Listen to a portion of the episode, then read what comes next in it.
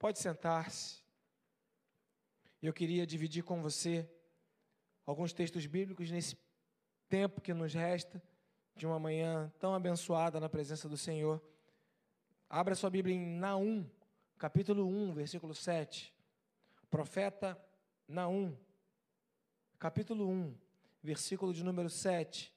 Semana passada, nós começamos aqui uma mensagem que, cujo título era Como Vencer o Desânimo.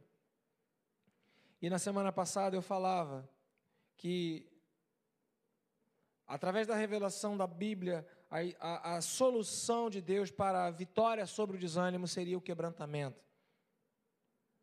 A, a explicação do que, que é quebrantamento nos faz entender que quebrantamento é diferente, né? De ter ânimo, quebrantamento é diferente, até mesmo de emocionar, quebrantamento é, na verdade, amansar, acalmar o coração, domar o coração, mortificar a carne, tornar-se mais obediente. E aqui no livro do profeta Naum, capítulo 1, versículo 7, o Senhor, em cuja palavra nós acreditamos e vivemos por ela e através dela, ele declara profeticamente e ele afirma: O Senhor é bom, um refúgio em tempos de angústia. Ele protege os que nele confiam. Amém, queridos? Muito interessante que, ao ouvir o testemunho ontem da irmã Sandra, com 70 anos, e da sua filha Fernanda, que tem uma responsabilidade enorme de liderar uma igreja ali no Muquiço, que é uma comunidade que fica ali por trás de é, Guadalupe, entre Guadalupe e Marechal Hermes, e que nesse momento enfrentam uma batalha territorial com uma outra facção, sendo o Muquiço dominado por uma facção é, criminosa, outra facção criminosa é, tenta invadir, eles estão em guerra. Então, é interessante ouvir o testemunho dessa irmã com 70 anos e do testemunho da Fernanda, sua filha, que é mais jovem, deve ter uns 30 e poucos anos, falando do, dos desafios que é acreditar que o Senhor protege aqueles que nele confiam, quando você está vivendo um tempo de guerra. Às vezes a gente não sai de casa porque tem medo de andar na rua da Tijuca. Esse povo vive dentro de uma comunidade que está em guerra. E ontem a Sandra, a Fernanda, que é a filha da Sandra, mais novinha, casada com é o baixista, esqueci o nome dele. É, ela estava contando uma experiência muito interessante, que ela estava é, visitando uma pessoa e deixou as suas filhas em casa. Eram três meninas, duas meninas estavam em casa. E começou é, tiroteio, começou batalha naquela localidade. E a, a, a, as filhas dela estavam em casa sozinhas, portas fechadas, e daqui a pouco alguém começa a forçar a porta para entrar. Abre, deixa eu entrar, abre, deixa eu entrar. Abre essa porta, eu quero entrar. E as duas meninas novas, dentro de casa, sozinhas, nesse ambiente terrível, entram em desespero. E a, Fernanda, e, a, e, a, e a, Fernanda, conta que elas pegaram dois facões, colocaram em cima da mesa e falaram: se eles entrarem, a gente se atraca com eles, a gente morre lutando. E pega o telefone, liga para a mãe e a Fernanda fica desesperada e sai sem nem raciocinar e vai em direção à sua casa. Só que quando ela consegue atinar para aquilo que ela estava fazendo, ela vê as balas passando do lado dela, balas traçantes, pessoas caindo, o tiro comendo solto, e ela entra em desespero e fala: Meu Deus! E de repente uma porta se abre e uma pessoa começa a gritar: Vem, Fernanda! Vem, Fernanda! E ela olha para aquela porta aberta. Era a casa daquela macumbeira de pé roxo era a casa daquela macumbeira que bate tambor, faz sacrifício, aquela mulher que tem um pacto com o demônio, e aquela mulher, vem Fernanda! E ela, não, não, eu prefiro ficar aqui na batalha. E ela, desesperada, sem saber o que fazer, ela entra na casa daquela mulher, se ajoelha e começa a clamar ao Senhor: sai dali, volta para casa e encontra as filhas sã e salvas. E ela dá o testemunho de que o Senhor é bom, um refúgio em tempos de angústia. Ele protege os que nele confiam. E logo na sequência, um outro pastor da região falou para elas: vocês têm que sair daqui. Eu já vendi a minha igreja, já entreguei a minha igreja, falei para os membros da minha igreja procurarem outra igreja, porque aqui está inviável, não tem como ter igreja aqui. E a igreja está lá há 60 anos, na mesma região, no mesmo local. E elas então entram nessa crise, duas mulheres liderando uma igreja, né? É, e elas entram nessa crise. O Senhor confia ou não confia? Eu confio no Senhor ou não confio no Senhor? E então a resposta delas foi que para que a gente possa viver essa vida nesse ministério, nesse lugar, cumprindo a missão que Deus nos deu, nós precisamos orar muito. Precisamos orar muito. E quem ora muito, confia muito. Sabe, irmãos, a nossa desconfiança do poder de Deus é porque nós oramos pouco. Esses dias, falando com alguém que está passando por um tempo de enfermidade, é interessante a gente ver o posicionamento diante da crise, porque eu já falei isso, vou repetir. Mike Michael diz isso que Deus ele ofende a nossa mente para revelar o que está no coração. E essa pessoa enferma com um problema, ela fala: "Estou mais tranquila". Aí eu falei: "Poxa, graças a Deus, porque está orando, está mais tranquila porque ent entendeu a paz do Senhor no seu coração. Não, eu estou mais tranquila. Ela, ela é mulher. Estou mais tranquila porque eu sei que agora o médico que vai me operar é um bom médico. E eu confio no bom médico. E eu sei que o bom médico vai fazer um bom serviço. E isso me trouxe tranquilidade. Irmãos, prestem atenção. A nossa confiança, ela está aonde? Em quem nós confiamos.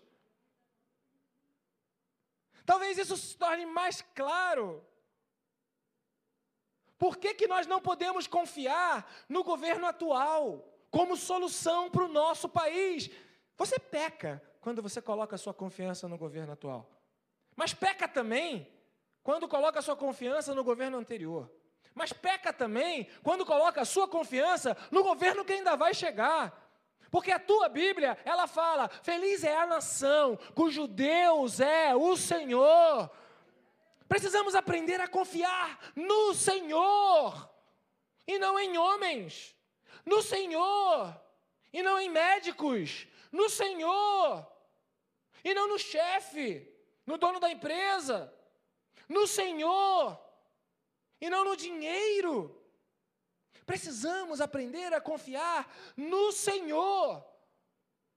Porque se não confiarmos no Senhor, as nossas forças ficarão reduzidas, como a de Gideão, e a gente vai fazer a coisa errada, no lugar errado, do jeito errado, e com medo e com medo, apavorado. Eu ontem estava é, fazendo essas, né, esses pensamentos, essas elucubrações mentais. Hum. E aí eu estava vendo que a gente vive muito apavorado na nossa vida. A gente vive muito apavorado, com medo do futuro, Medo do futuro. E aí eu mandei uma mensagem para a Margarete, ela até ficou de vir hoje, mas ela não pôde vir, cujo genro dela descobriu um tumor no cérebro. E de repente, uma pessoa que viajava, passeava, trabalhava, feliz, próspera financeira, ela se viu agora sendo tomada de tudo, e a Margarete, sem entender esses propósitos de Deus, e apenas confiando no Senhor, não é isso, Consuelo? E a gente ora pela vida dela, ora pela vida do Marquito, assim como ela chama, e da sua filha que estão sofrendo. Mas ela me mandou um vídeo de, um, de uma palestra que estava vendo, é, uma palestra dessas sobre medicina, e tinha lá uma médica falando para outros médicos, e, ele, e, essa médica trabalha num, num lugar chamado é, hospice. Hospice? Hospice.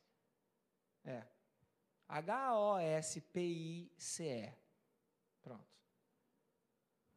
Eu vou falar o, o, o, inglês do Alberto. Hospice. Alberto parou de falar inglês, nunca mais falou. Hospice. E ela explica o que é isso. O que é isso? É o lugar onde as pessoas terminais vão para morrer. Todo mundo que vai para lá sabe que não tem cura. Todo mundo que vai para lá sabe que vai morrer. Todo mundo que vai para lá sabe que já não tem mais esperança.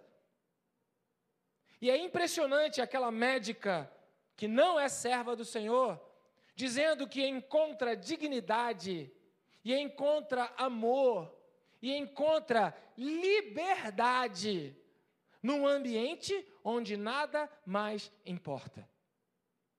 É impressionante quando a Bíblia diz que há mais sabedoria na casa de luto do que na casa de festa. A gente não gosta da casa de luto, a gente não gosta de entender isso, mas quando nós perdemos as expectativas da vida, quando nós perdemos as estribeiras da vida, quando a gente sabe, vai morrer, acabaram os seus dias e não tem mais o que fazer, não tem mais cura, não tem mais remédio, não tem mais dinheiro, não tem mais esperança, não tem mais nada.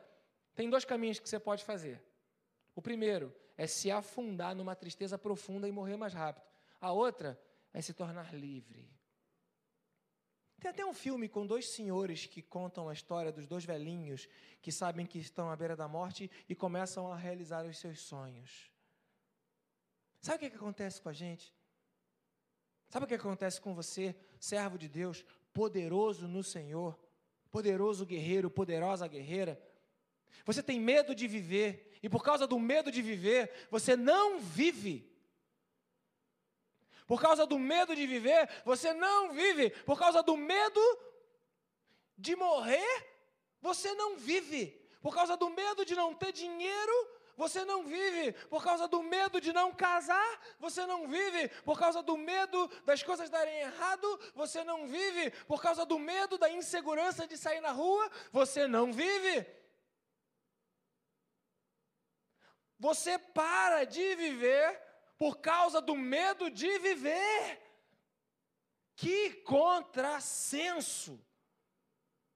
Que dinâmica maligna que o inimigo quer fazer você acreditar quando o Senhor declara: Eu sou bom, eu sou um refúgio na sua vida, eu vou proteger você em tempos de angústia. Você confia em mim? Eu vou proteger você. Mil cairão do meu lado, dez mil à minha direita, eu não serei atingido. E se for atingido, ainda que a figueira não floresça, eu me alegrarei no Senhor. Sabe, queridos, às vezes a gente se pega perdendo a alegria por causa de uma videira, perdendo a força da vida por causa de um carro que bateu de um carro que vendeu, de uma TV de 60 polegadas que não comprou, por causa de uma viagem que não fez, por causa de um desgosto emocional com o marido, com o namorado, por causa de uma vontade de fazer alguma coisa que você não faz, perde o gosto pela vida, por causa de algo que você encucou, enfiou na sua cabeça e que nada mais agora vale, porque você fica preso aprisionado àquilo que você cismou, que é o motivo da sua existência. Trava, bloqueia, paralisa, impede. Por isso a gente vai ler segundo Reis. E eu vou pedir para você paciência, que eu ia ler do verso 13 até o 37. Mas eu vou ler do verso 8 até o verso 37. Segunda Reis, capítulo 4. Conta a história de uma mulher.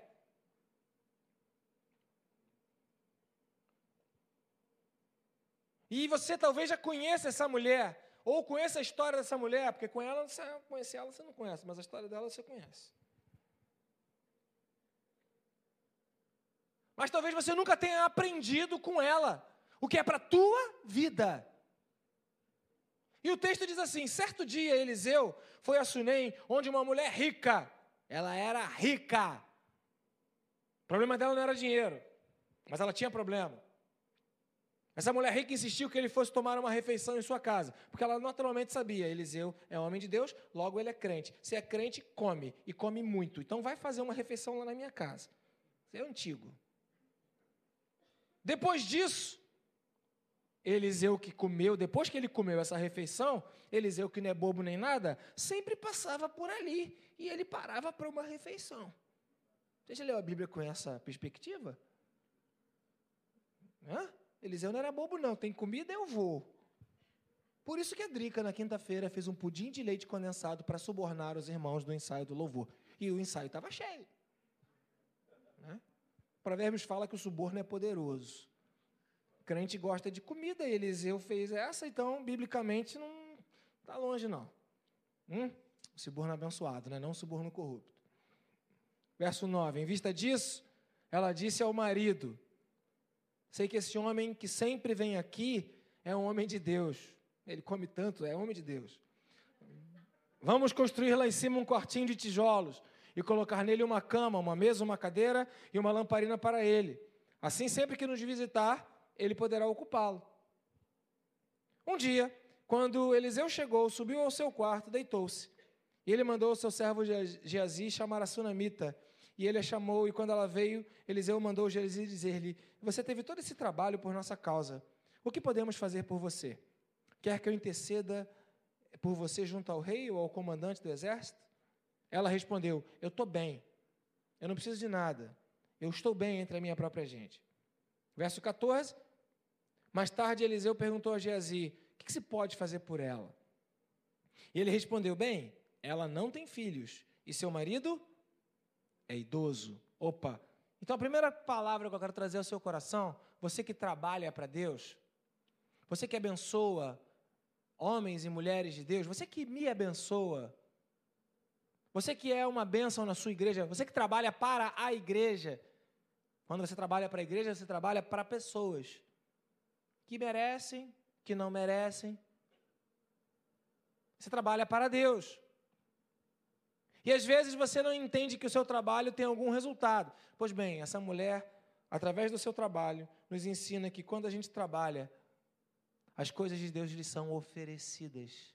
Porque quando a gente busca o reino de Deus em primeiro lugar, as demais coisas nos são acrescentadas. Ela não pediu nada, mas ela ganhou aquilo que ela nem tinha pedido. Por quê? Porque trabalhava para Deus. Amém? Você viu isso nesse texto? Amém, querido? Ela viu o homem de Deus, dava comida para o homem de Deus, construiu um quarto para o homem de Deus, porque depois que come daquele soninho, para ele descansar. Certo dia, esse homem de Deus falou: Essa mulher abençoa, trabalha demais. O que, que ela precisa? Eu quero abençoá-la. Deus colocou esse sentimento no coração de Eliseu, Deus colocou esse sentimento no coração daquele que trabalha para o Senhor. Deus tem esse sentimento de querer abençoar a vida daqueles que trabalham para o Senhor. Então, por isso que é um privilégio trabalhar na casa de Deus. Deus se preocupa com você. E quando você diz que não tem nada, que está tudo bem, Ele vai procurar saber o que você precisa. Hã? Às vezes a gente ora dizendo para Deus o que a gente quer. Aqui no caso, Deus ficou interessado e perguntou para os amigos: Gezi, o que ela precisa? Porque Eliseu aqui é o tipo de Deus o que, ela precisa? O que, que eu posso fazer por ela? Amém, queridos? Então Gezi mandou chamá-la de novo. Então Eliseu mandou chamá-la de novo. Gezi a chamou, ela veio até a porta, verso 16 agora. E ele disse: Por volta dessa época, no ano que vem, você estará com o filho nos braços. E ela contestou: Não, não, não, não, não, não. Peraí, calma. Não iluda, não me iluda, não iludas a tua serva, ó homem de Deus. Eu já não aguento mais ser enganado por pastor. Tu acha que é novo isso, irmãos?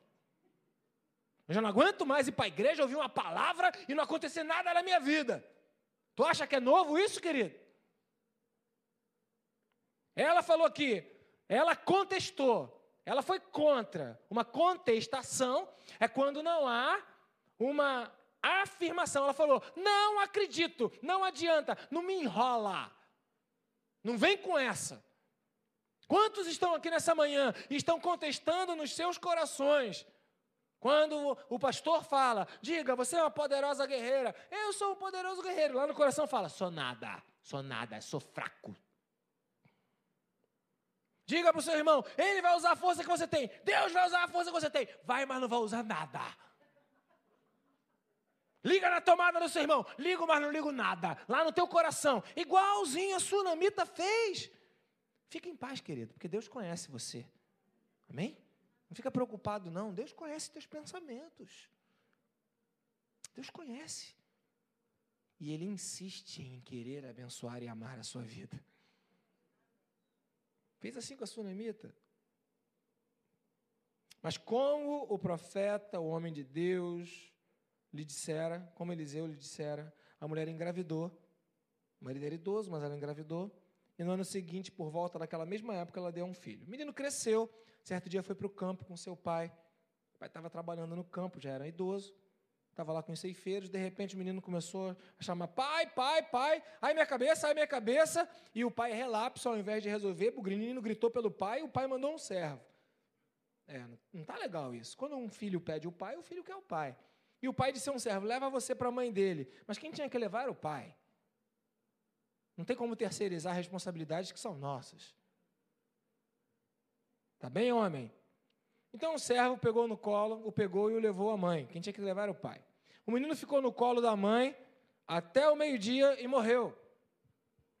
Ela subiu no quarto do homem de Deus, deitou o menino na cama, saiu, fechou a porta. Então ela chamou o marido e disse: Eu vou dar uma saidinha, preciso de um servo uma jumenta para ir falar com o homem de Deus. Eu vou, eu volto logo. E ele perguntou: Mas por que hoje? Não é lua nova, nem é sábado, não é dia de ir na igreja, não. Vai, vai procurar Deus hoje, vai fazer gabinete? Ah, adianta nada, para que hoje? Hoje não. Mais passagem, mais ida na igreja. Vai usar roupa, depois vai ter que passar roupa de novo. Porque hoje. E ela falou: não se mete não, não se preocupa não. Então, ela mandou selar. Peraí, mas ela chamou o marido e falou que precisava, mas quem fez foi ela. Então, marido, está aí um bom exemplo de homem que você pode não ser na sua vida para sua mulher, tá bom? Não seja esse tipo de homem que a mulher te pede uma ajuda, você não faz nada, diz que não precisa e ela que tem que se virar. Amém, irmãs?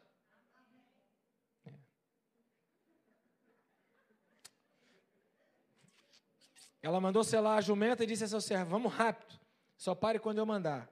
Assim ela partiu para encontrar-se com o homem de Deus no seu no Monte Carmelo. Quando ele a viu à distância, disse a seu servo Gezi: Olha, a sunamita, corra ao seu encontro, pergunte a ela: Está tudo bem com você? Tudo bem com seu marido e com seu filho? E ela respondeu a Gezi: Está tudo bem. E aí continua a história. Ao encontrar o homem de Deus no monte, ela se abraçou aos seus pés. Geazi veio para se afastá-la, mas o homem de Deus disse: Deixe em paz. Ela está muito angustiada, o Senhor não me revelou, me escondeu de mim a razão da sua angústia. E então a mulher, verso 28, abre o coração e fala: Te pedi alguma coisa? Eu não falei para você que não me iludisse? Acaso eu te pedi um filho, meu Senhor? Eu não te disse para não me dar falsas esperanças? Então Eliseu disse a Geazi: Põe a capa dentro do cinto, pegue o meu cajado, corra. Se você encontrar alguém, não cumprimente. E se alguém cumprimentar, não responda. E nesse meio do caminho, durante a missão, algum membro da igreja falou: Que pastor mal educado. Quando chegar no meio do caminho, se alguém cumprimentar, não responda. Eu passei por Geazi, olha lá, pastor Lúcio, trabalha lá com o pastor Ângelo. Eu passei por ele, nem me deu bom dia. Nem falou comigo. Pensa que isso acontece hoje, irmãos. A coisa não muda, não. Por isso que a Bíblia é viva. Quando chega lá, põe o cajado sobre o rosto do menino e foi lá a Geazi na missão. Mas a mãe do menino falou: não, não, não, não, não, não, juro pelo nome do Senhor. E por toda a vida que se você não se mexer, eu já não aguento mais, o meu marido não se mexe, agora o homem de Deus também não se mexe? Está terceirizando, pastor Ângelo? Não, não é isso não. Quer que o pastor Lúcio resolva tudo para você? Tem que vir aqui na limpeza, pá. dia 2, pastor Ângelo. É. Não vou te largar. Aí, teve jeito. Aí Eliseu falou: então tá bom, mulher. Então tá. Entendeu, irmão, que é pela implicância que você ganha a sua benção? Entendeu, irmã? Que você precisa implicar com o homem de Deus? Eu quero, não saio, não largo, eu fico. Persistência, insistência. Mas o diabo ele inverteu isso. O diabo diz agora que o homem de Deus não vale nada, diz para você que o homem de Deus não deve ser respeitado, E é o primeiro piscar de olhos do homem de Deus. Você desiste dele, ignora ele, se irrita com ele e procura outro. E se irrita com outro e procura outro. E você vai de Geazi em Geazi, de Eliseu em Eliseu, mas nunca agarra no pé de um. Entendeu, irmão? Nada mudou. Sabe o que, que vence o desânimo? Vence o desânimo fazer o que essa mulher fez. Ela não teve preocupação se o marido foi do contra. Porque às vezes tem gente do nosso lado que a gente ama, que a gente conta com ajuda, mas é do contra. O marido tinha que levar o filho, não levou. O marido tinha que selar, não selou. tirou a força dela. Não vai para a igreja, não, mulher. Porque parece que homem não gosta de igreja. Hoje, quando eu vi aqui, irmãos, eu não quero defender nada do machismo, não. Porque eu acho que já defendem tantas mulheres agora, que hoje, quando eu vi aqui, ó, Igor no vocal, Ravel no back vocal, Marcos Augusto no back vocal, Gabriel na guitarra e Lucinho na bateria, o Felipe. Meus olhos viram o Felipe no contrabaixo. E só a Dani aqui no teclado, eu falei: a esperança para Israel, ainda tem homem nessa terra. Porque as mulheres dominaram o mundo, irmãos. Eu não sei que negócio é esse de que a mulher, a mulher, a mulher é muito superior em tudo. Mulher não vem para a igreja sábado achando que é culto de dia de domingo. Irmãos, as mulheres dominaram. E quando eu vi aqui, aí você vê essa mulher, essa mulher é exemplo de Deus nas nossas vidas. O marido foi do contra, o marido tirou força. Misericórdia, irmãos. Repita assim comigo: quem não ajunta, espalha.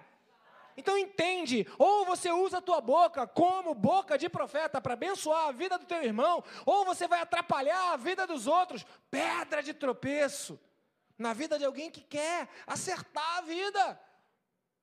Ah, vamos para a oração. Ah, mas é cinco horas, eu estou cansado, trabalho a semana toda. É. Vou para o culto, mas estou cansado. Dormi direito. É. E eu não sei porquê, parece que as mulheres, elas são. A Drica sempre acorda mais cedo do que eu lá em casa. Hoje a Giovana usou uma estratégia que eu não vou revelar publicamente, mas a Drica olhou a estratégia da Giovana e falou: Tua filha fez igual você faz. E eu baixei minha cabeça, é igual o, o, o, o coelho faz, as orelhas lá embaixo. Eu falei: Tenho que reconhecer, é verdade. Né? Embora eu já tenha explicado para ela que os maus exemplos que ela vê em mim, ela não deve copiar, mas hoje, por alguns minutos mais de sono, ela me copiou coisas que eu não acho que ela deveria copiar. É. Mas as mulheres acordam mais cedo, as mulheres são mais dedicadas, as mulheres acreditam mais. O que essa mulher aqui fez para vencer o desânimo dela? Ela não tinha pedido aquele filho, Deus deu, ela ficou frustrada, ela ficou decepcionada. O homem dela, o marido dela, o cabeça dela, não foi marido, não foi cabeça, deu por contra. O pastor dela não foi pastor dela e ela não abriu mão. Irmão, sabe como você vence o desânimo? Quando você não abre mão. Em nome de Jesus. Troca de marido, troca de mulher, troca de pastor, troca de igreja, troca de carro. Vocês estão abrindo mão de tudo. A nossa geração é uma geração que está abrindo mão. E quando a gente abre mão, perde referência. Quando a gente abre a mão, perde os valores. E quando a gente abre mão, a gente não ativa o dom que, através da imposição de mãos, foi derramado sobre as nossas vidas. Sabe como você vence o desânimo? Reativando o dom que está na tua vida. Não abre mão daquilo que Deus te deu. Não abre mão do marido que Deus te deu. Não abre mão da mulher que Deus te deu. Não abre mão da casa que Deus te deu. Não abre mão do ministério que Deus te deu. Não abre mão do pastor que Deus te deu. Não abre mão da bênção que Deus te deu. Menino morto, ela carregou no colo. Enquanto ela pôde, ela fez o que podia. Quando acabou as forças dela, ela falou: Agora está além de mim, eu vou para Deus. Colocou o menino onde? Na cama do profeta. O que, que isso aponta? Esperança Tem alguém maior do que eu que vai fazer o que eu não posso fazer. O profeta não deu atenção a ela. Ela não ficou de mimimi. Ah, o pastor, o pastor não, não, orou. Ah, o pastor não deu atenção. Ah, o pastor no meio do caminho nem falou comigo. Ah, não, não ficou nesse. Ela foi além. Ela falou: Eu quero a minha bênção. Ora pela minha vida, porque você é um homem de Deus. Deus vai abençoar. Deus abençoa. Deus abençoa. Deus abençoa. Quando o marido dela, que estava em, em, em FM, não, porque FM é melhor. O marido dela estava em ondas curtas.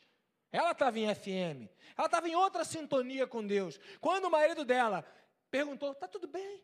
Ela falou: "Meu marido é um mole. Meu marido é um desanimado. Meu marido não quer que eu faça nada. Se eu contar para ele o meu problema, ele vai afundar." Então ela guardou o quê? Silêncio. Que mulher forte, irmãos. Que mulher forte. Eu não sei se o nome dela era Sunamita ou era Drica. Isso é um elogio. Sabe como você vence o desânimo? Guardando o silêncio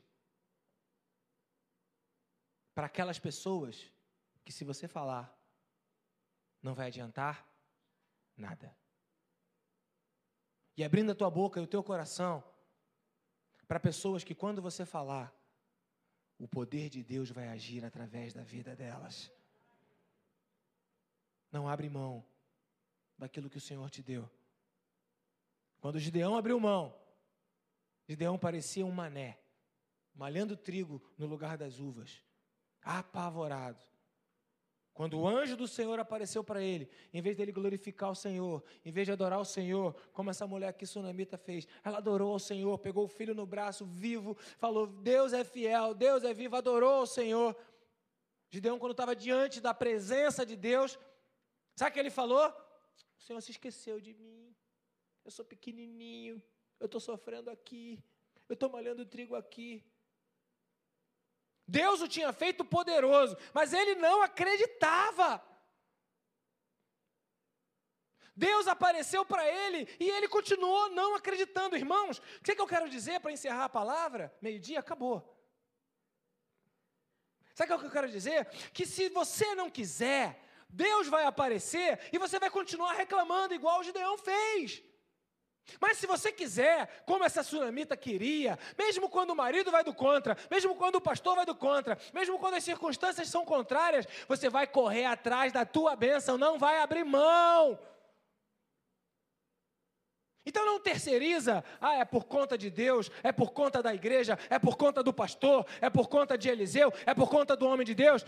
Bate assim no peito, bate aí, irmão. Fala assim, ó, é por minha conta. É por minha conta. O negócio é contigo. O negócio é contigo. Porque Deus te faz valente. Deus te faz poderoso. Em Deus, nós faremos proezas. Pois Ele calcará os inimigos debaixo dos nossos